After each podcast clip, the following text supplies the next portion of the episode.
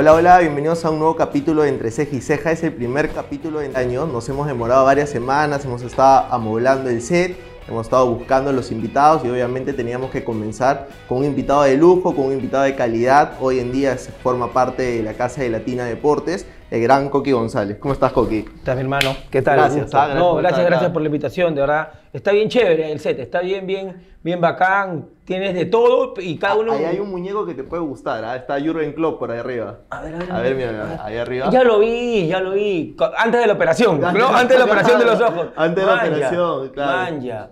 Está también. Dirk Domitski. No, está Luka Doncic. Luka Doncic. Está... Bueno, Michael Jordan. Michael, LeBron. Zuleco, Lebron. Man, ya, chévere. Está muy bien decorado, ¿verdad? Chévere, chévere. Gracias, gracias por Está estar bacán. acá. Y obviamente quería come- comenzar hablando de la situación hoy en día, más allá de lo que se ha jugado la primera fecha de la Libertadores, todo el mundo habla de la selección peruana y de qué viene hacia eh, el repechaje. ¿Cómo vistes a la selección peruana para ti en una evaluación eh, en estas eliminatorias?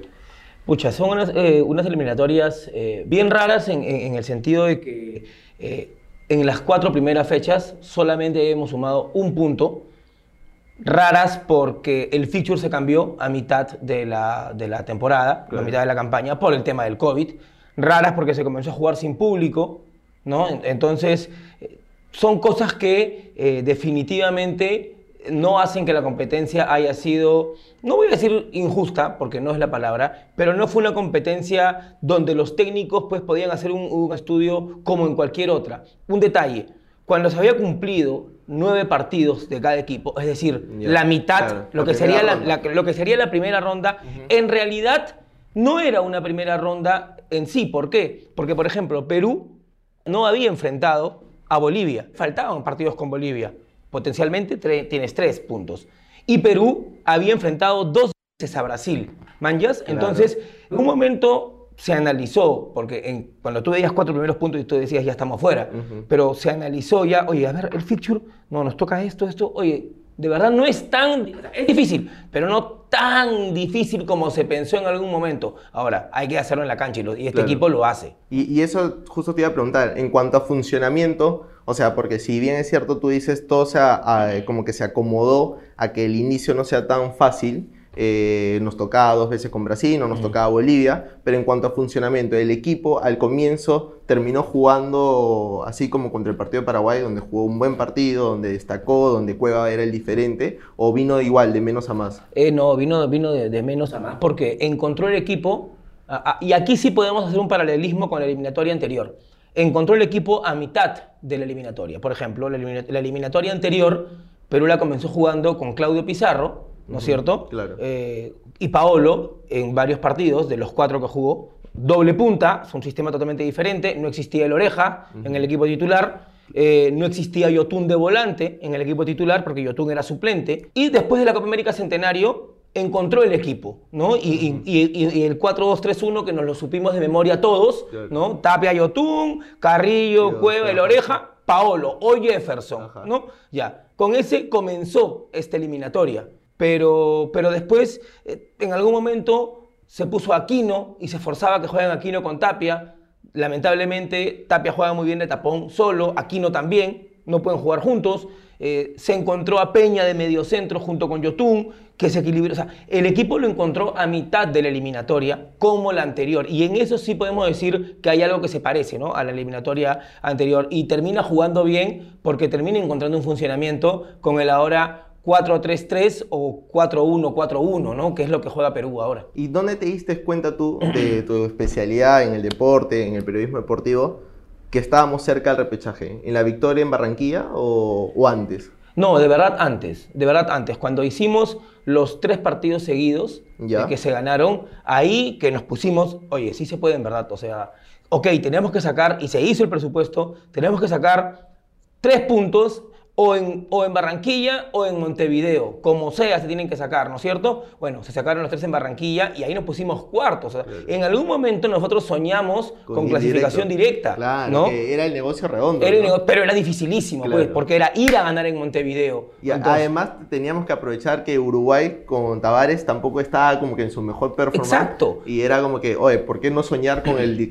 con la clasificación directa, no? Porque recuerda que Uruguay eh, en la primera fecha doble no lo saca el maestro Tavares. Deciden aguantarlo. Viene la siguiente, Claro. pierden los dos, se ponen séptimos, se Sí, ponen, sí, porque sí. Uruguay estuvo séptimo, y ahí es que sí, porque en algún momento dijeron, no, el maestro se va a ir cuando acabe la eliminatoria, que era lo que todos queríamos. Cuando hacen el cambio, a ver, con el respeto al maestro, ¿no? Pero se notó claramente de que ya la Ya, relación estaba desgastada. desgastada y con mucho respeto, y porque en verdad el respeto que le tienen al maestro Tavares. O sea, comienza el entrenamiento y los, los futbolistas uruguayos, o sea, lo que dice el maestro en bastón, en su carrito, lo que dice el maestro es ley. Él quiere hablar todos, pero calladitos, nadie una chacota, una chacota de más, que siempre en Claro. grupo, no, todo un respeto absoluto al maestro, es alucinante. Pero ya el equipo estaba desgastado. Y si era permisible soñar con una victoria en Montevideo, ¿no? Pero ya cuando hacen el cambio técnico nos dimos cuenta de que era más difícil. ¿Y qué tiene esta selección peruana a comparación de las eliminatorias de 2018? A ver, eh, tiene que todos le creen a Gareca también. Ese es, ese- el pro que tiene un gran líder. Una- y, y un gran líder no es un gran líder porque, porque grita mucho o porque lanza Claro. grandes frases filosofi- ¿no? filosóficas. flores. y porque, no, no, no. Un gran líder es porque su gente lo sigue. Porque su gente, su gente no pregunta a dónde, dice voy. Después en el camino le pregunta a dónde. No, por- eh, a Gareca la gente le cree. Ese es un gran pro. Otro pro es que tenemos un equipo con jugadores ya con experiencia, ya con mundial. ¿no? Ya el peso de un mundial es otra cosa en la carrera. sí. Eh, eh, la jerarquía, la experiencia. Eh, perdimos eh, en, Dinamarca por un detalle, un penal fallado. Además, siento ¿no? que ya se sacaron esa mochila Sí, de claro. no ir más de 30 años, ¿no? No, exactamente, ya esa mochila de que cargaban cada futbolista, que, que cada jugador de la selección se ponía su camisetita Claro. y, oye, ay, ay, esto son 36 años, papá, que no se iba al mundial. Ya, ya esa mochila ya no pesa. Oh, escúchame, el otro día yo hablaba con unos patas y, y- les decía, nosotros nos pasamos la vida entera Estuve en un space. en un previo. space, esa, Claro, eso, claro, y es justamente eso, eso. Sí, Nos sí. pasamos la vida entera Que ahí diciendo. Kevin Pacheco pasó la franela, le mandó saludos a conversar. Claro, claro, claro. Pero nos pasamos la vida entera rogando que Perú vaya a un mundial y después no me importa nada, que quedemos últimos. Eso decíamos todos. Sí.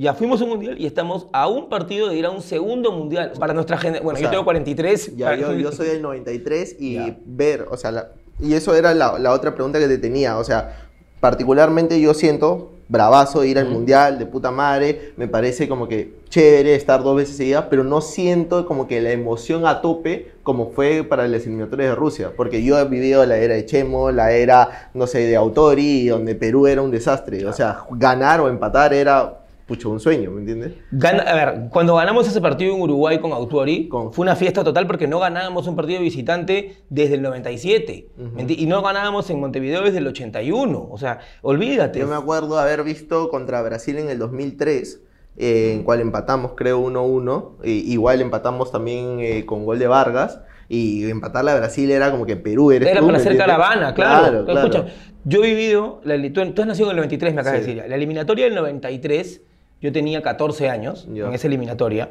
Y fue la primera vez en la historia que se vendieron abonos. Tres partidos.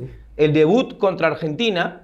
Segunda fecha Colombia, después Perú jugaba tres partidos de visita y cerraba como local ante Paraguay, que fue ese famoso partido que a Paraguay no lo dejamos Claro. ir al Mundial.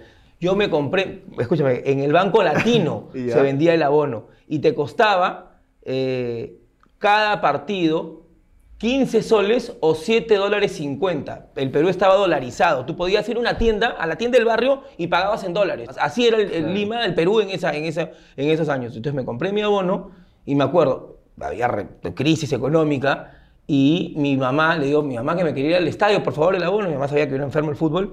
Y me acuerdo que mi mamá, mi mamá me dio como 15 carteras viejas. Y ya. ¿ya?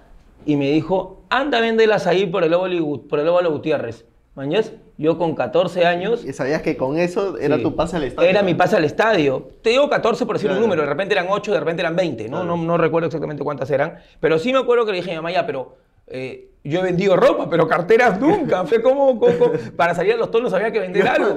Entonces, ¿cuánto cuesta la cartera? Y me- no sé cuánto me dijo, pero me acuerdo que me, que me gané porque me alcanzaba de sobra para mi abono, manjas, que eran 45 Para soles. No, ¿no ¿sabes qué? Me fui al Chifa. Me fui al Chifa, me fui al Chifa con mi, con mi pata con el que compré la entrada y a tragar. A esa edad, pues, y Claro. entra- después era, entrada era 45, perdón, 15 soles. a- a- yo compré para Norte, Ya. 15 soles cada entrada. Y eh, no, te- no había descuento por ser abono, era 45 los tres partidos. Y me compré, me compré el abono ese- en el año que tú naciste. No, Como hincha a muerte. Y, además, o sea, mi generación creció con ir al estadio de manera puntual, ¿no? Hoy en día la gente, yo tengo amigos que han comprado en el 2019 el abono y la federación les decía, oye, te devuelvo la plata en COVID o mantienes la fe, ¿no? Que Claro. algún momento regresemos, ¿no? Y la gente Mantengo decía, la fe, sí. mantengo la Claro, fe, ¿no? claro. Y no han devuelto ni... Y ahí te das cuenta que... Obviamente ya ir a un mundial y todo, pero el efecto de Gareca con la selección y en la Exacto. población del Perú ha sido como que tremendo, ¿no? Mira, mi, mi- novia, mi flaca, no, no, no es futbolera, no es que le guste el fútbol, ¿me entiendes? Pero eh, siempre le, le gustaba ir a los partidos de Perú, o sea, me decía, ah, si me consigues entrada. Fuimos a algunos partidos, te hablo de la eliminatoria, tenemos buen tiempo, Claro. de la eliminatoria de, de- de- del 2000, de- para Brasil 2014 con Marcarían, Con Marcarían. contra por si acaso de mala suerte. Este, eh, fuimos a un par de partidos de Perú, a uno con el Perú-Chile y le vaciló. Cuando llegó el equipo de Gareca, le comenzó a vacilar más y ahora ya está yendo por su cuenta. Eh, Y va, va con la gente, ha comenzado a ir con la gente de la franja, ponte, o sea, man, Ya, ya, ya- ya, o sea, ya. le vaciló tanto el- el tema de Perú que ya, porque antes me acompañaba, ¿no? yo compraba para Occidente y eh, yo transmitía y está, estábamos cerca. Pero Claro. se le- ahora no, ya, ya Ah. se man- porque ya le vaciló el tema de Perú, de Claro, ya, ya se comienza a crear esa identidad que exacto. normalmente nosotros lo tenemos con la U Alianza, con Exacto, exacto. de manera local, pero ya hay una identidad con la selección peruana. ¿no? Ya Y hay lo- hinchas de la y- selección Y de lo pasa verdad, con la barra. ¿no? O sea, ves a la blanquirroja, ves a la franja barras organizadas que van, eh, eh, buscan personas para que se inscriban, entonces ya hay toda una organización atrás. Tienen pa- pago una cuota mensual para los viajes. O sea, de verdad es, es, es- es- es alucinante cómo se puede organizar en torno a un equipo que durante años solo dio derrotas. Y ahora con las victorias, pues es otra cosa. Coqui, ¿quién ha sido el jugador de las eliminatorias? ¿Cueva? Cristian Cueva, cerrado. Cerrado. lejos. Lejos, lejos, Y, lejos. y segundo y tercero pones a... Eh, Galese y Tapia. Galese y Tapia. En el orden que tú quieras, ¿ah? Galese y Tapia. eh, pero yo, o sea, a Tapia yo lo, perdón, a, a Cueva lo pongo por encima por el peso que ha tenido en el resultado de los partidos. Con goles o pase goles, ¿me entiendes? Entonces, Cueva es el goleador del equipo, pero además ha dado asistencias, a ver, la asistencia a la oreja en Barranquilla. Y lo que porque decía Gareca en la conferencia era que si eso lo... Oh, bueno, yo pensé que el pase ahora... No, el pase, a- el a pase la Padula. a la Padula también, te iba a decir, Ajá. te iba a decir ese. te iba a decir- Ajá. el pase a la Padula, que es un tres dedos, Tres dedos, lo, lo ve y se la pone, pero ¿Y- y hermosa. por, ¿Y por qué Cristian Cueva no puede jugar en una liga de nivel? Ha estado, ha estado en la Liga Brasileña, fue figura en Sao Paulo y destacó en el Toluca, en México. Pero lo que pasa es que Cristian pues eh, tenía o tiene problemas que a veces él se desenfoca un poquito, ¿no? y, y- y llevar a este preparador personal a Arabia lo ha No, ha cambiado sido- totalmente. Ha sido el cambio de chip para él. Sí, ha sido totalmente el cambio de chip. Pero él, es, a ver, él muchas veces, y, y todos los peruanos, ¿no? Oye, pero ¿por qué se va a Arabia? Oye, pero ¿por qué Callens no se va a otro lado? Oye, oye tú sabes la, la vida, la vida que lleva, por ejemplo, Rui Díaz, ¿no? La vida que lleva Rui Díaz como jugador franquicia. Para empezar, siendo jugador franquicia, aseguraste contrato de por vida en la MLS. De por vida, no ganando lo que ganas de futbolista, pero de por vida tienes un sueldo. Y una de las condiciones es que no dejes la MLS. Por algo te están haciendo jugar franquicia. Entonces, estás asegurando a tu familia, estás asegurando tener trabajo de por vida, de, o sea, trabajo de por vida, ¿de Claro. acuerdo? Y más en una situación... En una situación con la que, la que se vive el país, la, la que él ha tenido en su niñez, y, y- y de repente, ok, irse a otro club por la gloria deportiva, pero si yo estoy cómodo en Arabia, si yo estoy cómodo en New York, si yo estoy cómodo en Denver, si yo estoy có- cómodo en Seattle, en- donde tú estés cómodo y te está yendo bien, estás produciendo para tu familia, para ti, eres importante en tu club, eres importante en tu, en tu selección. A Rui Díaz no, ¿de acuerdo? Pero Carri, es que es verdad, pues no, no quiero... Fue importante en el momento, pero perdió su lugar. Claro. Eh, Callens es importante en la selección, pero no juega en un club top. Pero él está feliz. O sea, ¿Por qué tenemos todos, me incluyo, ¿ah? esa costumbre de, de- de querer de que esas personas cumplan nuestro sueño de jugar en Italia, Tal de cual. jugar en, en el Ajax, de jugar... ¿Por qué, por qué no te haces un club? Porque yo estoy feliz en Arabia, pues. Porque yo estoy feliz jugando en Estados Unidos. Yo estoy feliz acá y, y juego bien en- eh, por Perú, que es el equipo que tú sigues.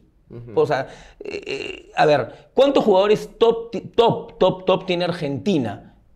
Pocos, ¿no es cierto? Top. Top, top. Pero, pero tú crees que en Argentina cuando los contratan y se van a... O cuando comenzó a jugar de Paul, por ejemplo. O como es un jugador de Paul que nadie lo conocía, o sea, cuando en Argentina los contratan a la Liga de Estonia, a la Liga de Arabia incluso. Oye, el Piti Martínez, Claro. el Piti Martínez iba a jugar a Arabia y el Piti Martínez no es viejo. ¿Y, y acaso alguien lo critica? No. El nivel no le da para la selección argentina, pero sí le da para romperla en Arabia y llevarse unos buenos petrodólares y aseguró su vida. Sí, sí. ¿Y qué nueve ganamos con la Paula? Ahora que hablando, hablabas de Ruiz Díaz, eh, fue como que el oro que encontró Gareca, que no sabíamos, porque nadie, nadie la había, o sea, sabíamos que la Paula la había roto en la Serie B, eh, como que en Italia había tenido un par de partidos, pero no sabíamos cómo iba a jugar acá en, en Perú, ¿no? A ver, eh, la Padula, primero que nada ganamos un jugador importante dentro y fuera de la cancha para el grupo. Porque dentro de la cancha es importantísimo, pero fuera hemos visto que todos lo quieren, para todos es importante. La hinchada, el comando técnico, los jugadores, los compañeros, todos lo quieren. Es importante fuera de la cancha. Dentro de la cancha que hemos ganado, un futbolista que no solamente es un finalizador, sino que también le gusta salir. A ver, no olvidemos que dio dos pases gol en Quito, metió un par de pases gol en la Copa América también, Sí. ¿no es cierto? Entonces es un futbolista que también sabe asociarse, que también no es de repente un killer como Paolo, en la porque Paolo en la selección, no en clubes, en la selección un killer siempre. Sabíamos que iba a llegar el gol de Paolo en algún momento. De repente con la Padula no tenemos esa sensación de que siempre va a anotar, pero tenemos la sensación de que mientras la Padula participe del juego, Perú está cerca de anotar. No sé si me dejo entender Sí, lo sí. que quiero decir. O sea, de repente no va a ser gol de la Padula, de repente va a ser gol de Cueva, que es el goleador de la selección, de repente va a ser gol de Carrillo, de repente va a ser gol de un volante que llega, como Peña, que marcó varios, como Yotun, ¿Pero que te también... sorprendió a ti o no? Yo soy de las personas que pidió siempre a la Padula. O sea, siempre, siempre. Está en, está en el archivo. Está en el archivo, no es que me Eh, suba al Eres coche. de los que dijo, respeten a la Paula. De- pero desde hace tiempo. Es más, cuando. ¿Pero por qué le damos.? Es exagerado. Yo, yo- cuando en algún momento alguien me dijo, ¿pero por qué le vamos a rogar? Roguémosle si es necesario. Lo ne- necesitamos un No, y delantero. además sabiendo que no tenemos una amplia variedad de delanteros aquí que pueden jugar de titular en la selección peruana. ¿no? Totalmente, o sea, a ver, la selección paraguaya te juega hace años, pero años, con futbolistas argentinos. ¿Por qué? Porque hubo una migración importantísima entre los años 50 y 60 de paraguayos a Argentina.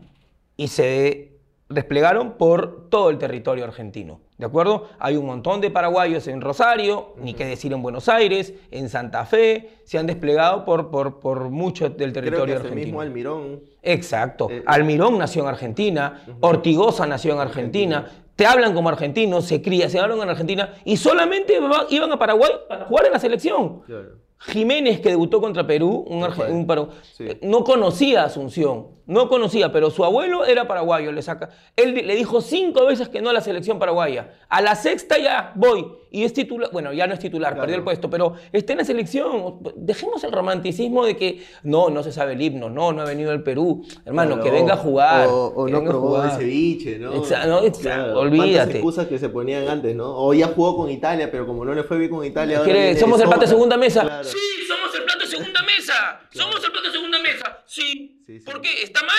No. No está mal, pues. A a- ver, tú naciste en Italia, querías jugar en Italia, te convocaron en Italia, le dices no, al, al- al país de tu mamá, al que quieres, pero no es tu país, pues. Ok, Italia te dijo, ahora Italia te dijo no, ya. Oye, ¿me quieren? Aquí estoy. Ya, y además, si probando Gareca a Ruiz Díaz y probando otras opciones no rinden, ¿por qué no darle la oportunidad? Tal no? cual. Y si de repente no rendía la Padula, ya pues no iba a la Padula. Probamos con Ormeño. Hasta ahora Ormeño, hasta ahora Ormeño no ha funcionado, ¿no? no. No, hasta ahora no ha funcionado. Ojalá que funcione. Claro. Pero es un futbolista peruano. ¿Acaso alguien le exige que se sepa el himno? Olvídense ya, esas son tonterías. Son cosas. Son es cosas- cultura, es nuestra cultura. Escúchame, revisa las selecciones. De, ahora que se ve- va a poner de moda nuevamente el álbum Panini. Claro. Chequea Fecha la selección alemana. A ver, ¿cuántos no nacieron en Alemania? La selección francesa igual. Te pasaba con Miroslav Klose, por ejemplo. Exacto. que exacto. era polaco, todo el Polaco, tema. y qué viene? Eh, porque lo que yo supongo que va a pasar es Perú juega el repechaje, va a Qatar y Gareca nos deja. ¿Cómo viene la selección peruana post Gareca? Difícil momento. Porque yo particularmente, y de ahí te iba a pedir tu opinión cuando ya hablemos más de, de manera personal de Coqui, es la- el trabajo de menores de la federación o lo que viene. No, es un desastre. No es un desastre. Es un desastre. No hay trabajo de menores. Se han perdido dos años. A ver, La pandemia llega en el 2020. ¿ya? A ver, chicos que en el 2020 tenían 16, 17 años. ¿ya? No se jugó el 2020, se perdió, no se jugó el 2021. En el 2022 ese chico tiene 19 años. Ese chico ya tiene que estar trabajando o estudiando otra cosa. ¿Me entiendes? Claro. Ya se perdieron dos años. Entonces, tenemos una generación perdida. Te voy a los de 12 años. Do- comenzaron la pandemia con 12 años, siendo unos niños. Los agarra ya la nueva competencia con 14, 15, ¿de acuerdo? Ya no son unos niños, ya son adolescentes, pero ya van ganando un cuerpo y una corpulencia distinta, pero no trabajaron con el balón. Entonces, tenemos una generación donde dos años de donde se trabaja la técnica para llegar a la profesional se han perdido pero se han perdido en serio. Y tenemos dos años perdidos, tenemos generaciones perdidas. Entonces, y si no hay un trabajo que quiera, eh, re- porque no solamente le ha pasado a Perú, le ha pasado a varios países, ¿ya? pero Por en Perú... ejemplo, Paraguay y Chile. Exacto. O sea, dos países que en el 2010 yo los vi como potencia. Potencias, exacto. Y hoy en día les cuesta agarrar un buen 11, ¿me entiendes? Hasta cambian de técnico como tres en un mismo proceso. Hoy tú no te sacas una- un 11 paraguayo de memoria porque sabes que va a jugar Gómez, ¿no? Almirón. Almirón, y después no sabes si van a jugar los Romero, no Sí, sabes, sí. no sabes si va a jugar eh, por izquierda, eh, caramba, ¿cómo se llama? Arrizaba, Arrizabaga, Arrizabaga. eh, no, en fin. Igual te pasa no con sabes- Chile, o sea, sabes que va a jugar Alexis, Vidal y Eduardo Vargas. Y con Colombia pasa lo mismo, o sea, Colombia va cambiando tantos jugadores porque no hay una identidad, porque no hay un ha cambiado de técnico tantas veces que no se sabe a dónde van. Y luego de dos procesos exitosos, ¿tú crees que a Perú le va a pasar lo mismo? Me muero de miedo porque con, sin Gareca no sé quién va, a inven- quién va a llevarnos por el, por el camino del bien. Bueno, este año al menos disfrutemos y ya lo que ven en el 2023 va a ser difícil, ¿no? Seguramente. Yo creo que eh, ya la federación debería estar trabajando, para mí, ¿no? pase lo que pase en el repechaje, yo le renovaría a Ricardo Gareca. Si yo fuese la federación, oye, Ricardo, eh, quiero que renueves de una vez. Y Gareca te dirá, hablamos después del repechaje. Ok, pero yo, tú ya sabes que yo quiero que te quede, punto. Perú ya debería de haberle dicho a Gareca que quiere que se quede. Ojalá que ya lo hayan hecho. Pero sí es cierto que a Gareca lo quieren varias selecciones. O Ya, sea, eh, Chile, ah, hoy en día Colombia, Argentina- Paraguay. Hoy en día Argentina le va bien con Scaloni, pero si a Scaloni no le iba bien, era el primer, la primera. Y si a Scaloni le va mal en el mundial, mundial? pero mal en serio, ¿no? Claro. O sea, lo van a buscar a Gareca. Porque si Scaloni hace un mundial de cuartos para adelante. ¿no? llega a semis, lo, van a, lo van a aguantar. Yo Sí. creo que lo van a aguantar, ¿no? Además, la Copa América le da ese. ese, ese respaldo, ese ese, respaldo. respaldo, y, el cari- y los jugadores como lo quieren y todo. Pero si el mundial es un desastre, eliminados en primera ronda o Claro. eliminados en octavos, ponte. Más o menos como lo que hizo San así. Exacto, que fue eliminado en octavos por Francia Eh, con las justas contra Nigeria. cinco minutos contra sí, Nigeria. estuve en el estadio en ¿Ah, ese sí? partido. Estuve en el estadio en ese ¿Y, partido. ¿Y cómo veías a los argentinos? es más, no fui al Perú-Australia Ya. porque me mandaron a la Argentina-Nigeria. ¿Y cómo veías a los argentinos tensos? Se escúchame, se volvían locos. Y ese partido fue bien baja porque eh, ese partido me tocó chambear antes del partido y al día siguiente, e- esa misma noche, pero en la madrugada, me regresaba en tren a Moscú. Entonces, y- con mi camarógrafo terminamos, oye, ya acabamos de chambear. ¿Qué, podemos chupar, no? Sí, pero estamos en el estadio del Claro, Mundial, pues, hermano. claro. Entonces, en Argentina-Nigeria, ya habíamos chambeado, sentados, viendo cómo, pero paja, como alentando a Argentina, alentando a Argentina, pero relajado, con nuestro vaso, con nuestra chela. Que lo- y, y que pase lo que y pase. que pase lo que pase, Claro. pero queriendo que gane Argentina. Y me acuerdo que faltando, faltando 15, unos argentinos que estaban atrás ya, nos pusimos allá a saltar con ellos, tomando las chelas. Y el camarógrafo Viallo, eh, que no es muy futbolero, él no sabe mucho, le dice, dice, tranquilo, faltando 5 van a meter gol. Le dice a uno de los argentinos. Y escúchame, y faltando 5 mete el gol y el argentino lo abraza. Y, Eres mi cábala, ¿no? Gracias, Escúchame, el partido terminó y el argentino nos seguía invitando chelas. Nos seguía invitando chelas. Nos fuimos en el tren de regreso, hermano. Pero doblado. Nos fuimos Doblado. dobladazos. Y- y- Las seis horas a Moscú así. Escúchame, y la vibra del, del hincha argentino en Otra mundial? cosa, es otra cosa, no, no se compara ninguna. Sí, se compara de los ingleses. A los- o sea, las dos hinchadas más pajas que yo he visto en el Mundial, más que la Me brasileña, como buen hincha de Liverpool te has ido a ver a Liverpool o no. no he ido a ver a Liverpool, nunca. No, no, no conozco Inglaterra. Me tocó también en el Mundial estar en, la, en el partido Inglaterra-Colombia. En el Inglaterra-Colombia también eh, fui, que fue en. Moscú, el primer el partido de octavos, me parece que fue el de Bélgica, ¿sí? Bélgica-Japón, creo que fue ese día, sí, sí. Me tocó chambear ese partido desde el IBC, que es en Moscú, y ahí tenía libre ese día, o sea, hasta el día siguiente que me tocaba otro partido, temprano. Entonces yo fui y por un lado quería que gane Colombia, Sudamérica, todo, pero por otro lado por mi- ser hincha de Liverpool quería Claro. que gane Inglaterra.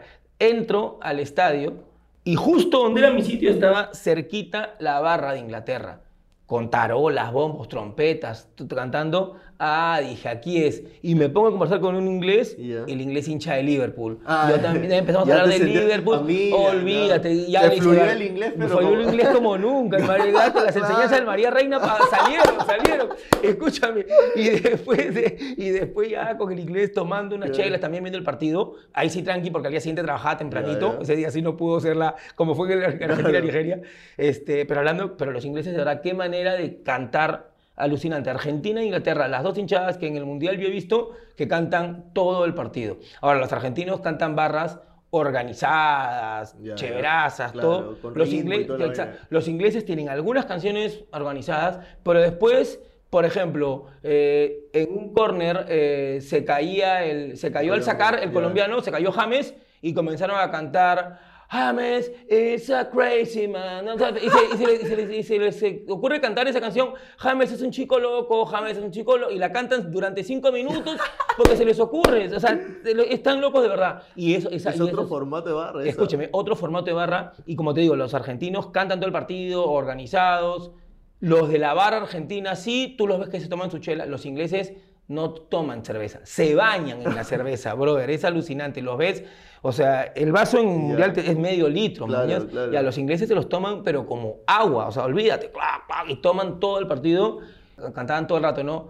England are in, England are in Russia, o sea, ingleses estamos en Rusia, drinking all your vodka, tomándonos todo su vodka, England are in all the way. E ingleses hay en todo el camino. Y la cantaban todo, oh, England are in Russia. Y lo que más le vacilaba era que, que se, que se habían tomado todo el vodka. Y, lo- y escúchame, y de verdad se tomaban todo el vodka, porque habían metido botellas de vodka clandestinas Y la tomaban pura, pura. Yo los veía a estos ingleses y le preguntaba al brother, ¿no? al hincha de. Liverpool, este, Matt se llamaba, eh, y así se toma. Sí, en los estadios toman así.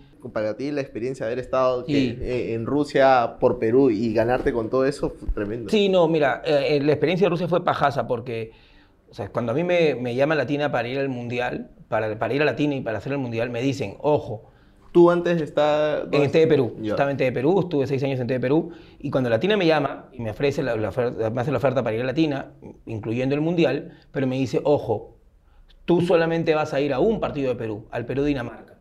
Tú vas a viajar porque vas a seguir a las selecciones sudamericanas por todo. Por un lado, pajaza, porque, vas a ver a Brasil, fui a ver a Brasil, fui a ver a Colombia, fui a ver a Argentina, fui a ver a Uruguay, pero ver a Perú solo un partido. Eso me hacía dudar si decir que sí o que no. ¿Ya? Porque quería ver. Pero ya dije, No, es no, es no. no, no, Además, como, mundial, como sí. crecimiento profesional. Exacto, O sea, exacto. tener en tu CV estar en un Un mundial. mundial, claro. Sí. Totalmente, no, totalmente. pero cuando un jugador te tomaste fotos. Eh, sí, fue el mundial a cada rato. eh. Tienes tu álbum ya. Sí, tengo mi álbum. Tengo mi- es más, o sea, fue, cae risa porque eh, con el que me crucé en aeropuertos, en trenes y en el estadio fue con Saviola. O sea, Ya, llegó un momento con el conejito Saviola, pero Claro. el pata ni se debe acordar. Yo re- me recontracuerdo. Claro. Pero llegó un momento que ya nos cruzábamos en el aeropuerto, ¡habla! Y chocábamos las manos con Saviola, Claro. porque ya nos encontrábamos a cada rato en el aeropuerto, porque a él también lo mandaron a viajar, no sé en qué canal estuvo, pero lo mandaron a viajar por todos lados. Y, y como Ya, yo claro, y esa relación ya. ya lo paraba viendo, pues. Claro, porque conviviste prácticamente como un mes ahí, ¿no? Eh, 42 días estuvimos en Rusia, durmiendo con el tanque Arias. no me quiero imaginar, eh, no me quiero imaginar esos días, pero ron que hubo. No, que hubo. Hubo. Yo no, yo no. ¿Y cómo ves a Perú muy superior en el repechaje? Siendo sinceros, si el partido se juega eh, eh, eh, en otras condiciones. Si se juega al día siguiente, Perú lo ganaba. Sí, se juega hoy, Perú lo gana. O sea, porque Perú individualmente y colectivamente es más equipo que Australia o que Emiratos Árabes. De verdad, cerrado, no hay ninguna duda. Pero el tema es la famosa frase, esto es fútbol. y, y además es un solo partido. Porque con Nueva Zelanda, por ejemplo, que también éramos infinitamente superiores, con un desconocimiento del repechaje, creo yo que con una actitud hasta sobradora en el partido de ida, el 0-0, uy, hizo que la gente Sí, diga, sí, oye, sí, sí, sí. 0-0 causa, ¿qué Claro. pasó? O sea, y los mismos jugadores. Y era Nueva Zelanda. Era Nueva Zelanda, era Nueva Zelanda, entonces, pero era doble partido. Te pudiste equivocar o no aprovechar en el primer partido que quedó 0-0, pero tenías un segundo partido.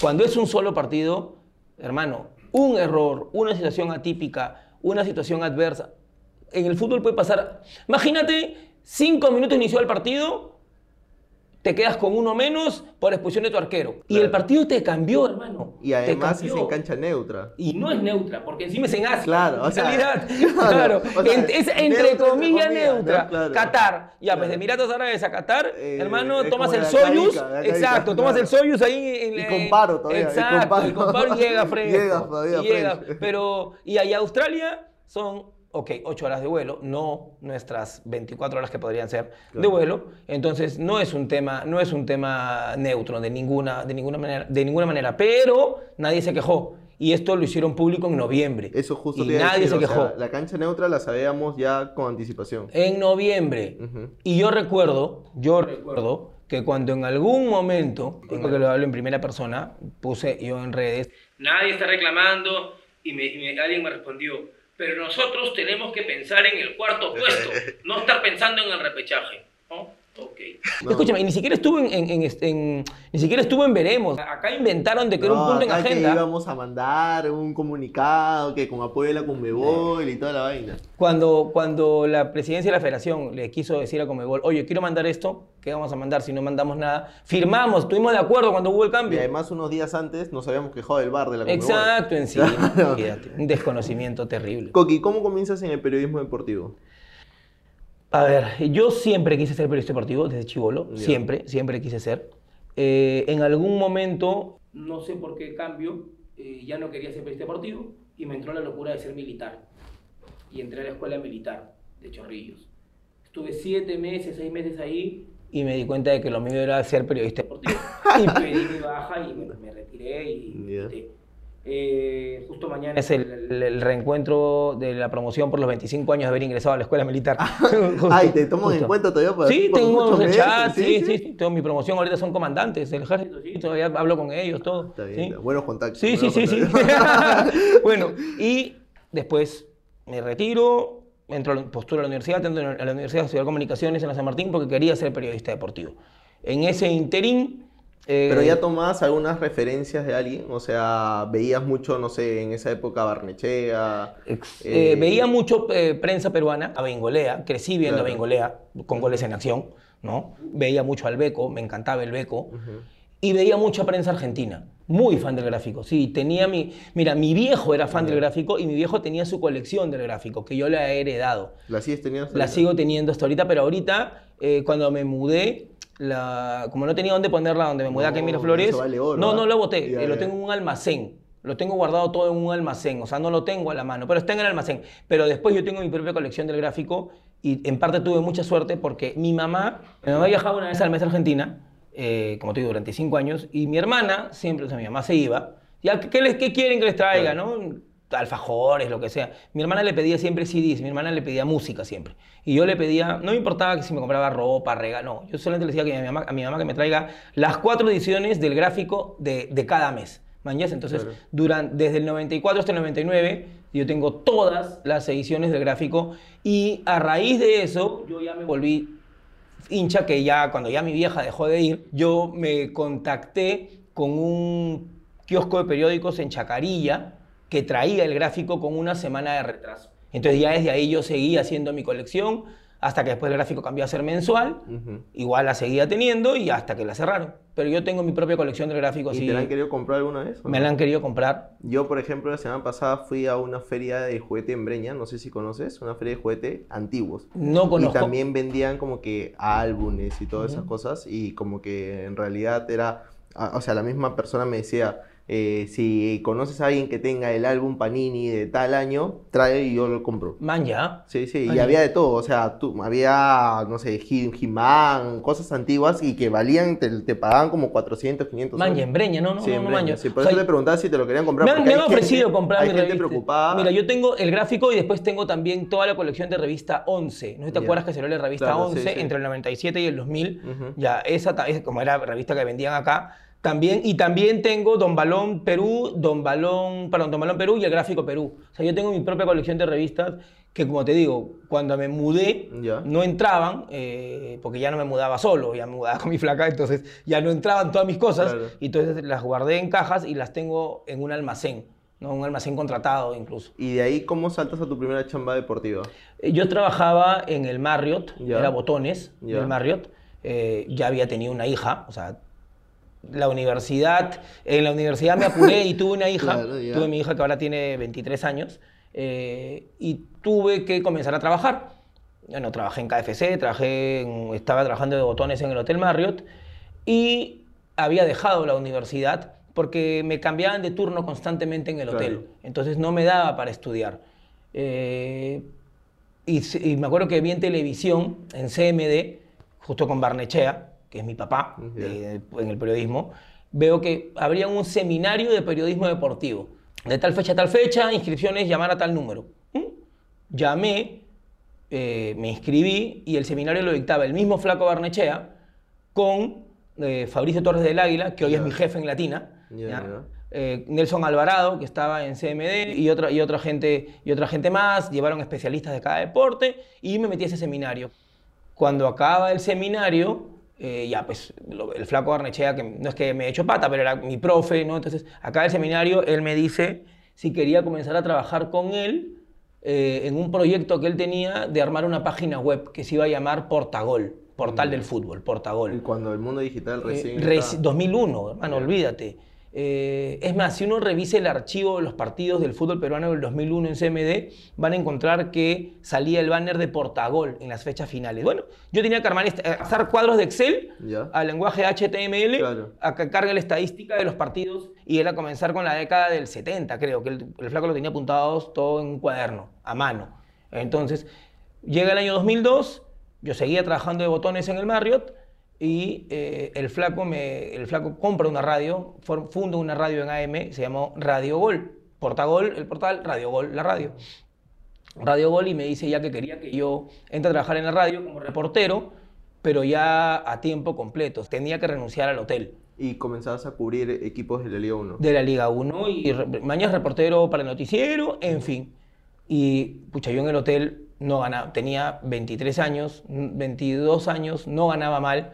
Eh, no, porque en un hotel Claro, como el Marriott, la con las pro- el sueldo no era bajo y más las propinas diarias, Y ganaba bien. Y en tenía una hija, Claro. tenía una hija y encima ese año después vino la segunda, pero todavía no había... todavía- y me dice el flaco para que... Y me acuerdo clarito que hablé con mi viejo. Y mi viejo me dijo, ya, es tu sueño, tú quieres ser periodista, pero vuelve a la universidad. Y mi viejo sí me ayudó pagándome la universidad, porque con el sueldo de periodista no me iba a Claro. alcanzar para pagar la universidad.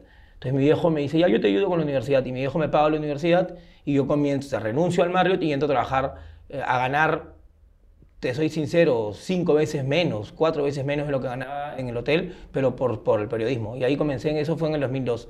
Y de ahí nomás, ese mismo año, entro a CMD. Claro, fue el flaco el que... alargue. No, el alargue fue dos- en el 2004, ya estaba Ah, en. CMD. El alargue yo entro por, en, reemplazo, en reemplazo de Negrini. En pantalla debuto con el alargue. Sí.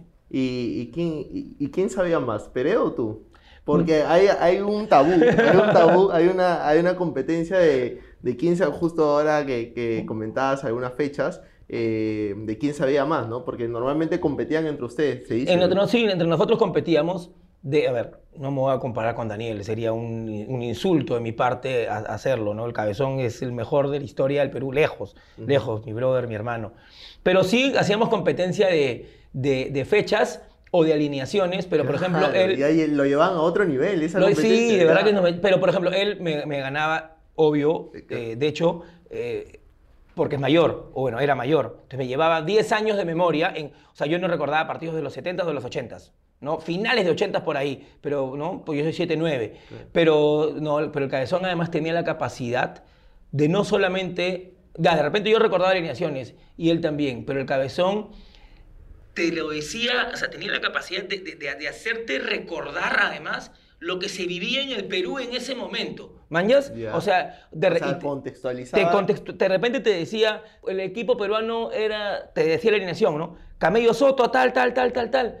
Y ojo, y termina, y recuerda que terminó jugando Camello Soto porque Charún se lesionó, o no te acuerdas la nota que hizo eh, Alan 10 en goles. Qué y, y para que la gente, y, y en verdad te acordabas, pues. Claro, ganaba la otra vez que, que yo veía el sorteo en Latina, eh, y te lo iba a preguntar ahora que, que, te- que te iba a entrevistar, era la capacidad que tienes, porque yo pensé que tú lo tenías apuntado, de, por ejemplo, salió Túnez. Ujú. El último mundial de Túnez fue en tal año eh, y, y jugó y compartió grupo con tal país.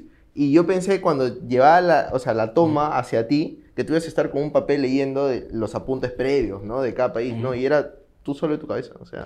O sea, ¿cómo me voy a acordar de Túnez? Pues, o sea, yo, fanático de deporte, veo, he visto todos los mundiales, trato de saber lo máximo que se pueda, pero no voy a saber cuál fue el último mundial de Túnez, ¿me entiendes? Es que los mundiales son cada cuatro años, te los tienes que memorizar todos. Los mundiales son. No, y sí, yo, yo soy fanático de los mundiales, entonces.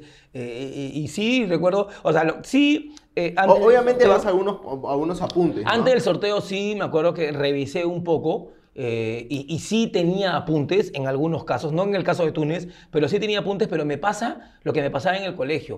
O sea, hago mis apuntes, pero después ya no los leo porque me- se me quedan. Y O sea, tu preparación para, para comentar un partido, por ejemplo, en la radio o en la tele, cuando has hecho tele, eh, los partidos de la Bundesliga, por ejemplo, con el tanque, i- igual te pasaba, o sea, ¿tenías algunos apuntes o cómo es, cómo es tu forma de trabajar Ahora es más a- a- fácil. a, comentar un partido? Ahora es más fácil. Yo sí, la verdad, trato de prepararme bastante para, para un partido.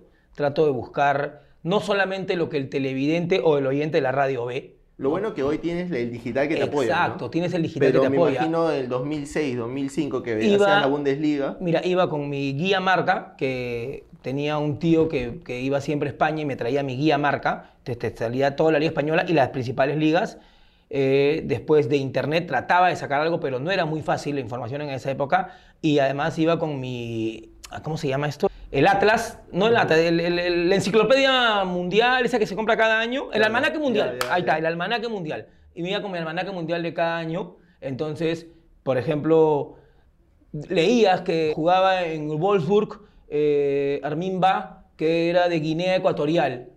Pucha, pues Guinea Ecuatorial, seamos sinceros, ¿qué sabemos de Guinea Ecuatorial? Con la justa sabías de, Eh, que eh, ese jugador- exacto, ¿me entiendes? Para empezar no teníamos internet a la mano. Entonces, si yo quería una información durante el partido, tenía que salir de la cabina de transmisión, irme a la, a la oficina y poner en la PC. Entonces, no, pues tenía el almanaque mundial. Y por último, ah, mira, este es de Guinea Ecuatorial. eh, Guinea Ecuatorial es un país africano. Cu- curiosamente, mira qué bien se comunica con D'Alessandro, porque en Guinea Ecuatorial hablan español. Man, cosas así se podía, se podía Y hacer ahí vas relacionando. ibas relacionando, pero, pero hoy tienes todo en internet. O sea, hoy de verdad preparar un partido hay que hacerlo. eh, es mucho más fácil. Antes era más complicado. Pero al ser más fácil, también es a la- mm, mm, eh, fácil para el televidente, para el oyente de la radio. Entonces ya no lo puedes huevear, ya no le puedes mentir. Man, ya, no le puedes mentir, porque si tú dices de que tal futbolista na- nació en Lima... Estás más expuesto también a la Exacto. crítica, Y ¿no? si tú lees, oye, no nació en Lima, nació en Ica. O sea. ¿por qué dices que nació en Lima? Estás expuesto a- tienes que tratar de, o sea, porque el televidente también va, va a tener esa información. Oye, ahora, yo lo que trato siempre es, como te digo, no solamente la información que ellos van a, eh, van a, van a poder encontrar fácil. Yo trato de buscar, en eso me fijo mucho, ponte en Miguel Simón, que te, saca, que te saca unos datos, pues, caletas, ¿no? El Claro. dato, el dato caleta, el dato que no te imaginaba. Un día en un partido, eh, Miguel Simón dijo de que Alexander Arnold, ídolo de Liverpool, pero que la abuela de Alexander Arnold fue novia de Sir Alex Ferguson. ¿Quién te puede dar ese dato, hermano? No seas malo. Eh, Estaban justo jugando Liverpool United, el gran clásico de Inglaterra, poncharon, poncharon a, A a- a Ferguson en el y justo sacaba lateral a Alexander Arnold. Y ahí te cuenta de que la abuela había sido novia. de allá, ¿Cómo te va a dar ese dato? es Ya una locura eso. Ya, eso te dice de que el brother ha chambeado su partido. Claro. Ya ha preparado su partido. O sea, se ha esforzado. No, no es que, no es que le han dicho, oye, comentas United Liverpool. No, él ha dicho, a ver, yo, United Liverpool. Y ha buscado, ha Y no investigado, hace ha la fácil, leído. ¿no? ¿Me no, entiendes? claro. Claro. Y además, hablando de esto de, de las redes sociales y del mundo digital, eh, ¿cómo lo has sabido manejar tú como periodista deportivo? Eh, ¿Sueles como que soltar una opinión abierta, eh, te llegue o no te llegue las críticas, o eres muy cuidadoso? Yo eliminaría todo vestigio de redes sociales de Coqui González del 2010 al 2015, ca- ca- 2014. Yo era un desenfrenado en redes. Me- me- me- alguien me insultaba, yo respondía. Y respondía feo. Si me decían lisura, respondía con lisura. No, estaba mal. ¿Porque no eras de soportar alguna crítica o, porque, o por esta facilidad que tiene la gente de poder comentarlo? Por esa facilidad, no tenía la sangre fría, la cabeza fría, perdón, para soportar. O sea, la crítica yo la puedo soportar, pero a mí no me gustan los ataques. Entonces, hoy en día, a mí alguien me dice, o sea, un ataque en redes y yo no le respondo, pero yo bloqueo en una. Ya. O sea, en una bloqueo. Así. eh, Me dicen, oye, bobo, bloqueado. Mañana Ujú. podemos debatir que jugó bien, que jugó mal, eh, que es buen programa, que es mal programa, lo que tú quieras, debatamos. Pero yo la falta de respeto, ahora, antes respondía, ahora simplemente bloqueo. ¿Me enti- No, no, la, no, no, no la, no la tolero. Y hablando un poco de, de esos conflictos que has tenido, eh, ¿cómo va tu relación con la federación? Ellos no me quieren porque yo les digo la verdad.